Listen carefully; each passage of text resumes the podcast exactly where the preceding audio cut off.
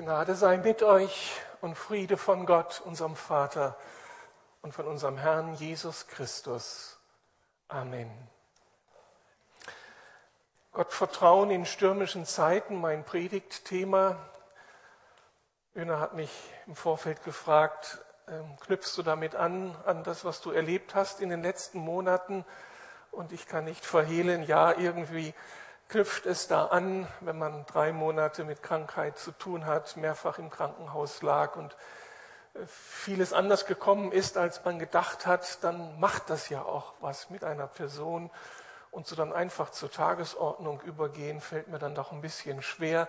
Darum heute und am nächsten Sonntag so ein bisschen, nicht Aufarbeitung meiner Geschichte, beileibe nicht, aber euch mit hineinnehmen in so wichtige, gute Grundprinzipien des Wortes Gottes, die uns eben helfen, auch Alltag, wenn er ein bisschen außergewöhnlich verläuft, zu bewältigen. Ich möchte über Apostelgeschichte 27 predigen.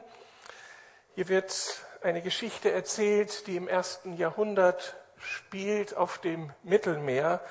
Und im Zentrum des Berichtes steht Paulus, der erste große Theologe und Missionar der Kirche Jesu. Und diese Geschichte kann uns interessieren, sollte uns interessieren, weil sie eben in unserem eigenen Fragen nach Alltagsbewältigung eine große Ermutigung sein kann, etwa in Zeiten, in denen uns das Wasser bis zum Hals steht, in denen wir Ermutigung brauchen und Orientierung, in denen aber guter Rat teuer ist und in denen Gott so weit weg scheint, das, was du immer wieder erlebt hast, so für dich, und in denen die Frage auftaucht, kann ich mich auf Gott verlassen? Wenn wir nun die Geschichte des Paulus leben, dann lesen, dann möchte ich nach den Grundwahrheiten fragen, nach den Prinzipien, die in seinem Leben funktionierten und die dann vielleicht auch in unserem Leben funktionieren können oder ganz bestimmt funktionieren, wenn es eben göttliche Wahrheiten sind, die allgemeingültig sind. Ausgangspunkt der Geschichte in Apostelgeschichte 27 ist die Gefangenschaft des Paulus. Er war von seinen jüdischen Kontrahenten in Jerusalem der Irrlehre angeklagt worden und sollte getötet werden. Aber dem konnte Paulus entgehen, weil er sich auf sein römisches Bürgerrecht berief. Dazu musste er aber jetzt von einem Hauptmann von Jerusalem nach Rom gebracht werden, damit seine Geschichte dort vor einem römischen Gericht verhandelt werden konnte. Die lange Schiffsreise übers Mittelmeer stellte sich nun als eine ganz große Herausforderung dar. Schon der erste Teil der Reise verlief problematisch. Wir sehen diese orangefarbene Linie. Er musste also von Sidon abreisend hier mit dem Schiff nach Rom fahren und eigentlich wären sie hier südlich von, Athen, von Griechenland mit dem Schiff weitergefahren, aber ein großer Sturm machte das unmöglich. Sie wurden abgetrieben und landeten hier in Schönhafen auf Kreta und dann von da aus musste dann die Reise weitergehen. Eine sehr beschwerliche Reise und Paulus war auf dieser Reise sehr herausgefordert. Und ich setze ein in Vers 9, als sie hier in Schönhafen geankert hatten und die Frage war, wie geht es jetzt weiter? Ich lese aus dem Bibeltext, inzwischen war viel kostbare Zeit verstrichen, sogar der jüdische Fastentag war schon vorüber und so spät im Herbst war die Schifffahrt mit hohen Risiken verbunden. Deshalb warnte Paulus die Besatzung. Männer, sagte er, ich sehe große Gefahren auf uns zukommen, wenn wir die Reise fortsetzen. Wir riskieren nicht nur den Verlust der Ladung und des Schiffes, sondern wir setzen unser eigenes Leben aufs Spiel. Auch der Hauptmann, der ihn da begleitete nach Rom, schenkte den Worten des Steuermannes und des Schiffeigentümers mehr Vertrauen als dem, was Paulus sagte. Und da der Hafen zum Überwintern wenig geeignet war, sprach sich fast die gesamte Mannschaft dafür aus, noch einmal in See zu stechen.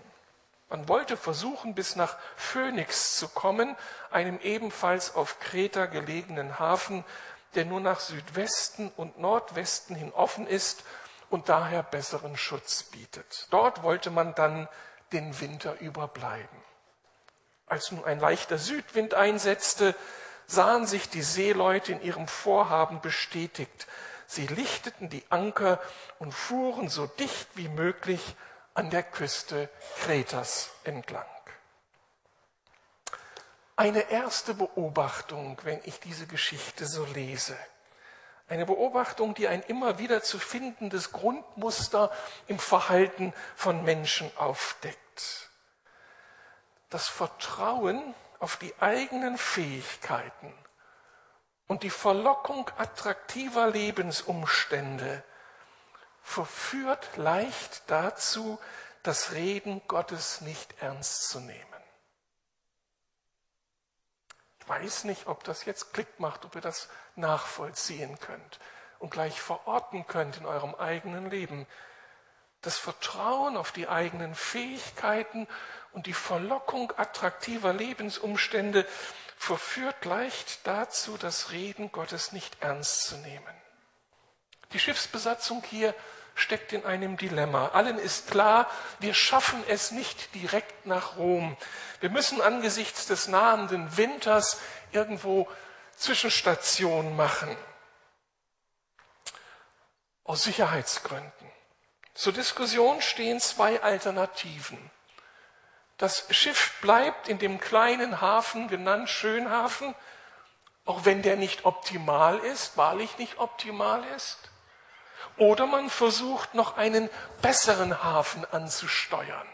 Phoenix, ideal zum Überwintern. Paulus spricht sich für die erste Variante aus, denn er sieht etwas. Männer, sagte er, ich lese noch einmal diesen Vers, ich sehe große Gefahren auf uns zukommen, wenn wir die Reise fortsetzen. Wir riskieren nicht nur den Verlust der Ladung und des Schiffes, sondern setzen unser eigenes Leben aufs Spiel. Paulus sieht etwas. Und ich glaube, dieses Sehen ist zweifach zu verstehen. Er sieht etwas, weil er einfach ein Mann ist, dem man hier nichts mehr vormachen kann, der schon viele Missionsreisen auf dem Mittelmeer erlebt hat und unzählige auch Katastrophen erlebt hat. Er hat eine Einschätzung für die Gefahren gerade in dieser Herbstzeit. Aber dann ist da noch ein anderes Sehen, so ein inneres Sehen, so ein geistliches Sehen, ein geistliches Empfinden, ein Gefühl des Unbehagens, ein Gefühl des Unfriedens, ein Gefühl, das ihm signalisiert, weiter segeln ist mehr als problematisch. Und er verbindet dieses innere Unruhigsein mit dem Reden Gottes.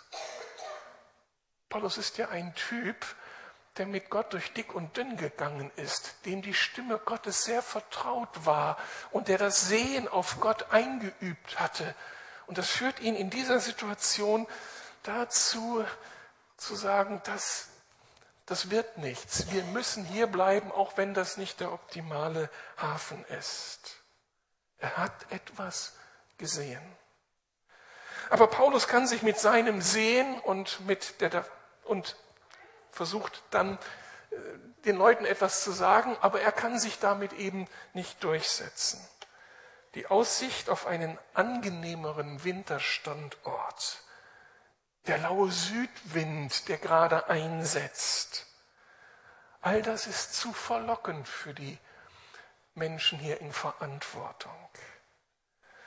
Sie haben einfach ein anderes Bedürfnis, ein Bedürfnis nach Sicherheit, nach Bequemlichkeit und machen sich darum auf den Weg. Am Ende siegt die Aussicht auf die Befriedigung ihrer eigenen Wünsche, wie so oft im Leben, wie so oft in unserem Leben. Die Gegenargumente werden weggewischt mit dem Hinweis auf die eigenen Kompetenzen. Das schaffen wir schon. Und dann wird jeder kleine positive Aspekt wie ein lauer Südwind genutzt, um die eigenen Entscheidungen, die durch ein ganz bestimmtes Motiv eben genährt werden, durchzusetzen. Wir alle sind gefährdet, problematische Entscheidungen zu treffen, um des Vorteiles und der Befriedigung unserer Wünsche willen, unter Nichtbeachtung des natürlichen, gesunden Menschenverstandes und sogar bei Verleugnung des Redens Gottes, der Grundordnungen oder der Gebote Gottes. Und dabei neigen wir ganz schnell dazu, unsere Entscheidung schön zu reden und nur auf die zu hören, die uns irgendwie unterstützen. Das unterstützen, was wir gerne wählen wollen. Alle anderen sind dann schnell die ewig gestrigen, die Bedenkenträger, die Konservativen, die ich dann überhören kann. Mit dramatischen Folgen, wie wir hier in der weiteren Geschichte sehen werden. Darum so eine erste Lektion aus diesem Grundprinzip, aus dieser Grundwahrnehmung. Lasst uns hellwach sein für die Motivlage in unserem eigenen Leben, in Entscheidungssituationen. Was ist eigentlich mein Grundmotiv, wenn ich mich jetzt hier entscheide? Ist das nur mein Wunsch? Sind das meine Bedürfnisse, meine Hoffnungen, meine Begierden? Oder gibt es noch eine andere Motivlage? Für einen Christen könnte es ja die sein, ich möchte unbedingt im Zentrum deines Willens, Gott, sein. Was denkst du denn? Also machen wir uns unsere Motive klar für die Entscheidungen, die wir treffen, dass wir nicht in diese Falle geraten, hängen zu bleiben bei den ganzen Egoismen unseres eigenen Lebens. Und das zweite, die zweite Konsequenz aus dieser Grunderfahrung, die immer wieder in unserem Leben auftauchen kann. Lasst uns Gott um dieses doppelte Sehen bitten, dass wir sehen können und dabei das ernst nehmen, was wir an Erfahrung erlebt haben, was vielleicht an objektiven Wahrheiten nachzuvollziehen ist. Und lasst uns das Sehen lernen auf dieses Reden Gottes. Dieses Sehen lernen in Anführungsstrichen, ich könnte auch hören sagen, auf die leise Stimme des Heiligen Geistes. Und da muss es schon handfeste Argumente geben, wenn ich das interpretiere als irregeleitete Empfindungen, vielleicht aus Angst geboren, was ja auch ein Motiv sein könnte. Also die Frage nach Führung in unserem Leben eine ganz entscheidende und unsere Motive sind hier wichtig, dass ich denen auf die Spur komme und dass ich das Reden Gottes wahrnehme. Die Geschichte des Paulus führt uns nun zu einem weiteren Grundmuster. Ich habe es überschrieben mit, die Realitäten des Alltages zeigen uns dann immer wieder ganz schnell unsere Grenzen auf. Unsere Bedürfnislage ist die eine Seite, die Entscheidungen, die wir treffen, die andere Seite. Und dann ist da der Alltag mit seinen Realitäten. Und das ist einfach Fakt dass uns dann oft der Alltag mit seinen Realitäten überrascht. Ab Vers 14 lesen wir, doch es dauerte nicht lange, da brach von den Bergen der Insel her ein orkanartiger Sturm über uns herein, der gefürchtete Nordost. Aus dem lauen Südwind wurde ein gefährlicher Nordost. Das Schiff wurde mitgerissen und alle Versuche, es zu drehen und gegen den Wind zu segeln, waren vergeblich. Wir mussten das Schiff dem Sturm preisgeben und uns treiben lassen. Die Seeleute trafen nun verschiedene Schutzvorkehrungen. Sie spannten Taue um den Schiffsrumpf, um ihn vor dem Auseinanderbrechen zu bewahren. Und weil uns der Sturm weiterhin mit unverminderter Gewalt zusetzte, warfen die Seeleute am nächsten Tag einen Teil der Ladung über Bord. Und wieder einen Tag später beförderten sie sogar die Teile der Schiffsausrüstung eigenhändig ins Meer. Tagelang waren weder die Sonne noch die Sterne zu sehen, sodass keinerlei Orientierung möglich war. Und das Unwetter tobte so heftig, dass wir zuletzt jede Hoffnung auf Rettung aufgegeben hatten. Die Schiffsbesatzung erfährt eine große Enttäuschung. Das Leben passt sich nicht an unsere Bedürfnisse an. Der Alltag fragt nicht danach, was uns gefällt oder nicht. Und auch unsere Expertise, unsere Erfahrung, unsere Leistungsfähigkeit ändert daran nichts und hat ihre Grenzen. Und damit kommen wir zu Grenzerfahrungen, in denen so alles hinterfragt wird. Das könnte man ja akzeptieren, wenn die Folgen von Fehlentscheidungen nur von denen zu tragen wären, die die Entscheidung getroffen haben. Und wenn die Unbeteiligten, die, die gar nichts mit dieser Entscheidung zu tun haben, die vielleicht sogar davor warnten, wenn die irgendwie herausgebeamt würden aus der Situation, dann würde denen ja nur recht geschehen, die gegen alle Warnung ihre Entscheidung getroffen haben. Die Realität aber sieht anders aus. Auch für einen Paulus, für einen Mann Gottes. Er ist ein Gefangener der Fehlentscheidungen anderer und muss einfach mit. Er wusste, was passieren wird. Er hat ja was gesehen. Aber er hatte keine Option. Er musste mit und ist nun Gefangener der Fehlentscheidungen anderer. Und das kann uns auch passieren. Ist einigen schon passiert. Die Fehlentscheidungen einiger Banker, die Gier von Menschen, immer mehr bekommen zu wollen, hat vielleicht zum Verlust von einigen Aktienoptionen geführt und jetzt sind wir finanziell geschädigt. Oder das sind Kinder von Eltern, die es nicht geschafft haben, durchzuhalten und die Krisen zu bewältigen, die sich für eine Entscheidung ausgesprochen, eine Scheidung ausgesprochen haben. Und nun sind die Kinder Gefangene dieser Entscheidung. Und das ist hart.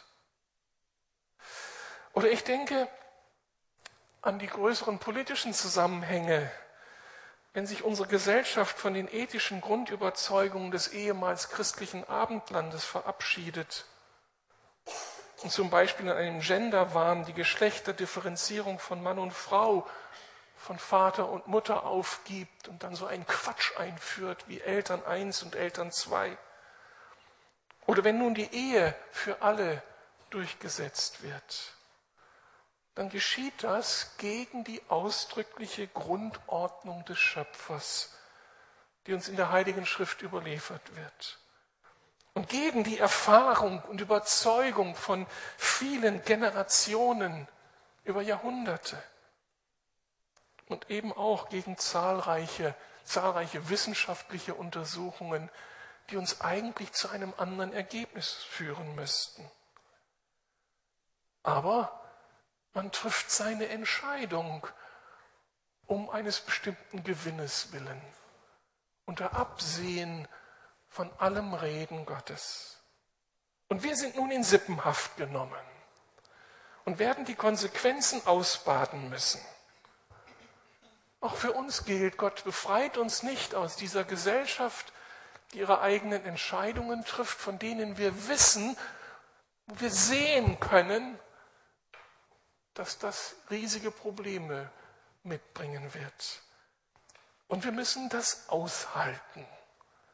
Gott nimmt uns nicht einfach heraus. Die Frage ist nur, wie gehen wir mit diesem Dilemma um? Wie verhalten wir uns in dieser Situation? Werden wir sarkastisch, zynisch, bitter und nehmen uns raus und schimpfen nur auf diese Gesellschaft und versuchen uns irgendwo eine Nische einzurichten? Oder gibt es Alternativen? Wie hat sich Paulus verhalten? Damit komme ich zu einem Grund, dritten Grundmuster oder Prinzip, das ich hier in diesem Text sehe. Gott setzt seine Pläne mit seinen Menschen gegen alle Widerstände durch. Auch wenn Paulus ein gefangen ist in dieser Entscheidung von Menschen, die eine problematische Entscheidung trafen, da ist ein lebendiger Gott und der setzt seine Pläne mit seinen Menschen gegen alle Widerstände durch. Ich lese ab Vers 21. Niemand war mehr imstande, etwas zu essen, bis Paulus schließlich vor die Schiffsmannschaft trat und sagte, ihr Männer, man hätte auf mich hören und nicht mehr weiterfahren sollen, nachdem wir einmal auf Kreta angelegt hatten. Dann wären wir gar nicht erst in diese Gefahr geraten und all der Schaden wäre uns erspart geblieben. Das musste er doch noch mal sagen. Aber das, damit ist er nicht am Ende, sondern er geht weiter. Aber nachdem jetzt alles so gekommen ist, fordere ich euch auf, lasst den Mut nicht sinken. Denn nicht ein einziger von euch wird umkommen, nur das Schiff ist verloren.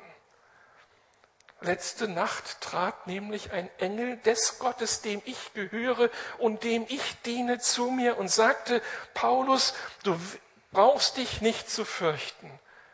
Gott hat bestimmt, dass du vor dem Kaiser erscheinen sollst in Rom und deinetwegen wird er allen, die mit dir auf dem Schiff sind, das Leben schenken. Wow, das ist doch mal was. Das gefällt mir, das ist gute Botschaft in dieser dramatischen Situation. Gefangener der Fehlentscheidungen anderer. Es kommt, wie es kommen musste, alles vorausgesehen. Und jetzt das. Paulus darf wieder etwas sehen. Und das verändert seine Situation.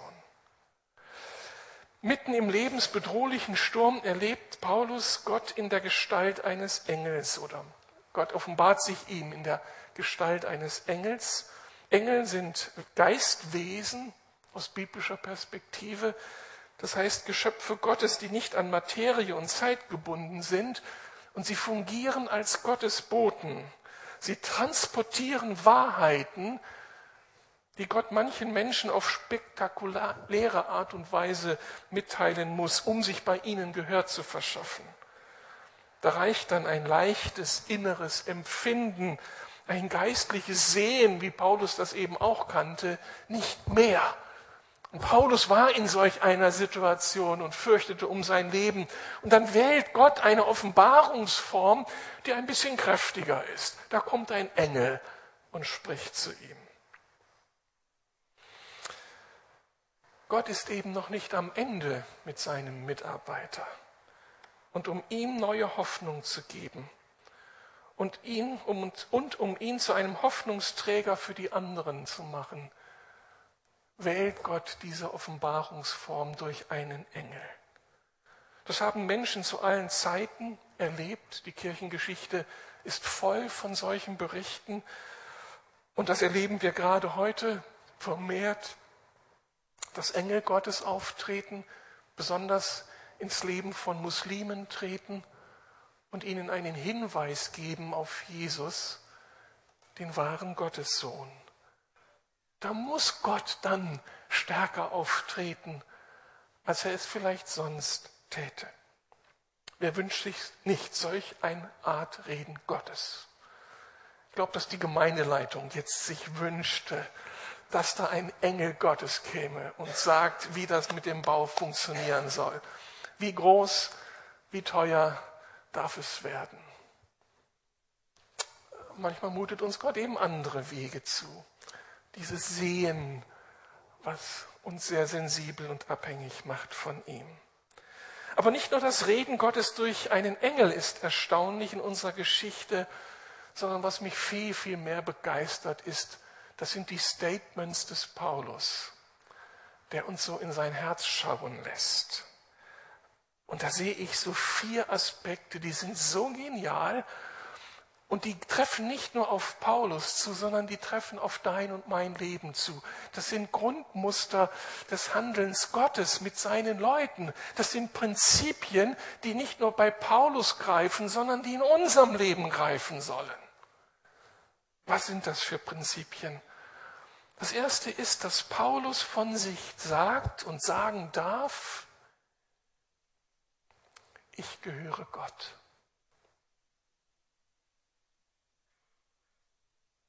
Ich gehöre Gott. Ich, Paulus, gehöre Gott. Das macht mich aus. Das bin ich. 24 Stunden am Tag. 365 Tage im Jahr. Ich gehöre Gott. Wer von uns kann das sagen und will das sagen und sagt das mitten in den Konflikten unseres Alltags? Man kann das hören und sich eigentlich bedroht fühlen. Denn wenn ich Gott gehöre, dann heißt das ja, ich gehöre nicht mehr mir selbst. Dann verfüge nicht ich über mein Leben, sondern mein Gott, dem ich ja gehöre. Denn entscheide nicht ich, was ich in und mit meinem Leben anstelle, sondern frage Gott, was er für mich vorgesehen hat. Und dann bin ich ein Mann und eine Frau, des Gehorsams. Ich gehöre Gott und folge ihm. Und darum will ich nicht den Hafen verlassen, wenn ich gesehen habe, was Gott mich hat sehen lassen. Auch wenn das heißt, dass dieser Hafen nicht so bequem ist zum Überwintern. Aber ich ordne mich Gott unter. Genau das meint Paulus mit seinem Statement. Wir gehören nicht mehr uns selbst und wir leben im Gehorsam ihm gegenüber. Mit unserem Christwerden haben wir unsere Rechte an Gott abgegeben und uns dafür entschieden, seine Wege zu gehen. In der Frage der Partnerwahl, der Berufswahl, der Wohnungswahl, in der Frage nach den für mich gültigen Werten, in der Frage nach meinen Lebenszielen. Interessant sind nicht mehr die Motive meines Herzens, was ich begehre, sondern wenn ich ihm gehöre, dann frage ich, Herr, was sagst du denn? Die Begründung dafür ist theologisch ganz schnell nachvollziehbar. Wir gehören dem, der uns das Leben gegeben hat und über unser Leben verfügen kann. Und das ist Gott, unser Schöpfer und Vater. Das gilt für die Menschen da draußen wie für uns. Auch sie sind Geschöpfe Gottes und gehören eigentlich nicht sich selbst, sondern ihrem Schöpfer. Das wissen sie nur nicht. Aber wir wissen es. Gott hat dich und mich gestaltet im Mutterleib. Er hat uns so gemacht, wie wir sind. Und darum hat er eine Verfügung über unser Leben. Es geht gar nicht anders. Und wir gehören dem, der uns teuer erkauft hat, Jesus Christus. Sein Tod am Kreuz für uns, dieses Angebot der Erlösung und Heimkehren dürfen zu Gott, hat ihn einen riesigen Preis zahlen lassen. Im ersten Petrusbrief heißt es, dass wir teuer erkauft sind mit dem Blut, das Jesus für uns gelassen hat. Und damit einmal mehr ein weiterer Grund, dass wir begreifen, wir gehören nicht uns selbst, sondern dem anderen, dem lebendigen Gott. Aber man kann nun diesen Satz bei allen Herausforderungen und Provokationen auch absolut positiv hören. Ich gehöre Gott, das heißt doch auch, ich gehöre keiner menschlichen Institution mehr, keinen anderen Menschen mehr. Ich gehöre nicht meinem Partner, nicht meinen Kindern, nicht meinem Arbeitgeber, nicht meiner Bank oder dem Finanzamt.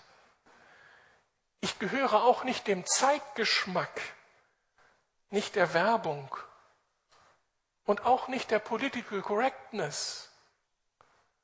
all diese Machtfaktoren, die auf uns einstürmen und die von uns Besitz nehmen und uns diktieren, was wir zu tun und zu lassen haben, ihnen gehören wir nicht mehr. Wir haben vorhin begeistert gesungen, er hat uns frei gemacht. Und das Großartige ist, ich gehöre auch nicht mehr meinem zerstörerischen Egoismus, meinem Eigensinn, meinem verbohrten Herzen, der Begierde, alle das zu tun, was mir Spaß macht. Ich gehöre dem nicht mehr. Denn Christus hat mich erkauft und mich davon frei gemacht. Ich gehöre stattdessen meinem himmlischen Vater, der personifizierten Liebe, der Gnade, der Geduld und der Gerechtigkeit meines Gottes. Ist das gute Nachricht? Oh, da hat mich jetzt gerade einer erlöst. Ich wollte es schon abgefordert haben. Sagt mal hier irgendjemand Amen. Du gehörst dir nicht mehr selbst. Halleluja. Und nicht mehr all denen, die Zugriff nehmen auf dein Leben. Das ist gute Botschaft. Und wenn Paulus das so sagt vor dieser Schiffsbesatzung, dann sehen wir nicht einen Mann, der die Schultern hängen lässt, voller Frustration, Gott gehören zu müssen, zu einem Leben des Gehorsams berufen sein zu müssen, äh, berufen zu sein, sondern da steht ein Paulus. Und mit geraden Schultern und klarem Blick kann er den Leuten sagen, mitten im Sturm, ich gehöre meinem Gott. Das ist eine Identitätsaussage. Darauf gründet sich sein Leben. Kannst du das auch sagen? Ist Jesus für dich so klar geworden als der Weg zum Leben, dass das jetzt so deine Identität ausmacht, egal was Gott dir zumutet? Wenn nicht, lass uns danach arbeiten. Aber es ist so wichtig, dass ich darin ruhe und lebe. Und für Paulus hatten sich die Lebensumstände in nichts verändert. Der Sturm war noch genauso groß und er sollte noch einige Wochen anhalten. Und er steht da und weiß, ich gehöre meinem Gott. Und er sagt das Zweite als Konsequenz daraus, und ich diene meinem Gott. Es geht gar nicht anders. Wir dienen nicht unseren Kindern, sondern unserem Gott und seinen Plänen für unsere Kinder. Wir dienen nicht dem Pastor oder der Gemeindeleitung, sondern in aller Mitarbeit dienen wir dem lebendigen Gott. Und wir dienen nicht unserem Arbeitgeber, sondern in der von uns für ihn erbrachten Arbeit wollen wir letztlich Gott dienen und Teil seiner Pläne sein. Unser Orientierungspunkt ist neben dem Arbeitsvertrag die Vision Gottes für unsere Arbeit. Wir dienen dem lebendigen Gott. Und ich entscheide mich an diesem Punkt, meine Predigt abzubrechen. Die Kinder erscheinen schon und wollen zu den Eltern. Und ich werde am nächsten Sonntag Fortsetzung machen. Ihr müsst unbedingt kommen, weil das geht so genial weiter. Ihr werdet staunen. Nächsten Sonntag 10.35 Uhr oder 10.45 Uhr Fortsetzung. Aber war das nicht schon ermutigend?